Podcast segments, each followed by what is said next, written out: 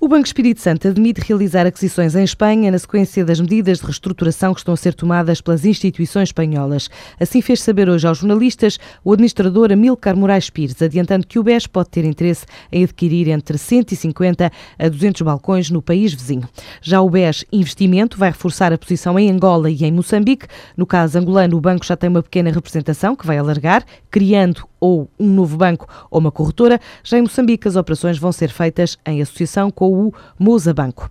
O BESI quer iniciar atividades nestes países já em 2013, tal como avançou aos jornalistas em Madrid, num encontro em que um dos administradores, António Souto, questionado sobre a ideia defendida pelo governo de criar um banco de fomento, disse que essa é uma hipótese que só faz sentido se for capaz de dar às empresas nacionais melhores condições de crédito do que as oferecidas pelos bancos privados. António Souto é da opinião que o banco de fomento só é útil se for capaz de dar financiamento a 20 anos a taxas muito reduzidas, de 3 ou 4%.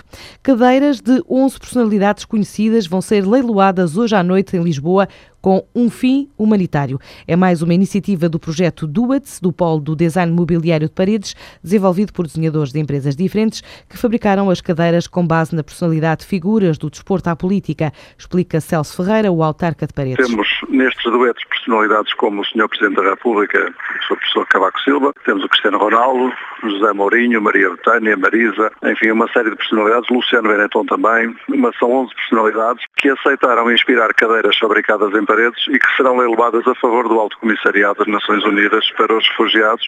O valor de licitação é 5 mil euros cada uma e, naturalmente, pela qualidade do mobiliário português, eu acredito que este valor possa ser substancialmente superior. As 11 fábricas de mobiliário suportaram os custos de produção destas cadeiras e a algumas horas do leilão já há interesse de investidores estrangeiros, como é o caso de um empresário asiático interessado nas cadeiras inspiradas em José Mourinho e Cristiano Ronaldo. Nós temos peças que tiveram um custo de produção superior a 7.500 euros, temos peças que tiveram um custo inferior porque estão indexadas à complexidade de cada uma delas.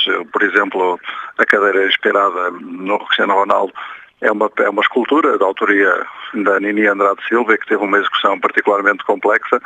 Há outras um pouco mais simples, como a cadeira da Marisa, que foi desenhada por Alessandro Mendini e que é uma peça de uma simplicidade extraordinária, mas que naturalmente tem custos, mas não comparáveis a outras e, portanto, será naturalmente um, um leilão reservado. Nós temos já várias pré-licitações, eh, algumas delas eh, de, de oriundas de países eh, estrangeiros, nomeadamente de Singapura para as cadeiras de Cristiano Ronaldo e José Mourinho, e a nossa expectativa é que a generosidade esteja em linha direta com a qualidade do design e a qualidade das cadeiras produzidas em paredes e que possa naturalmente constituir uma boa ajuda para o Acnur. O leilão está marcado para hoje, às 8 e um quarto da noite, no Hotel Ritz, em Lisboa. Vai ser realizado pela Casa Christie's. A base de licitação mínima é de 5 mil euros. O valor apurado vai ser entregue ao Alto Comissariado das Nações Unidas para os Refugiados para missões educativas em África.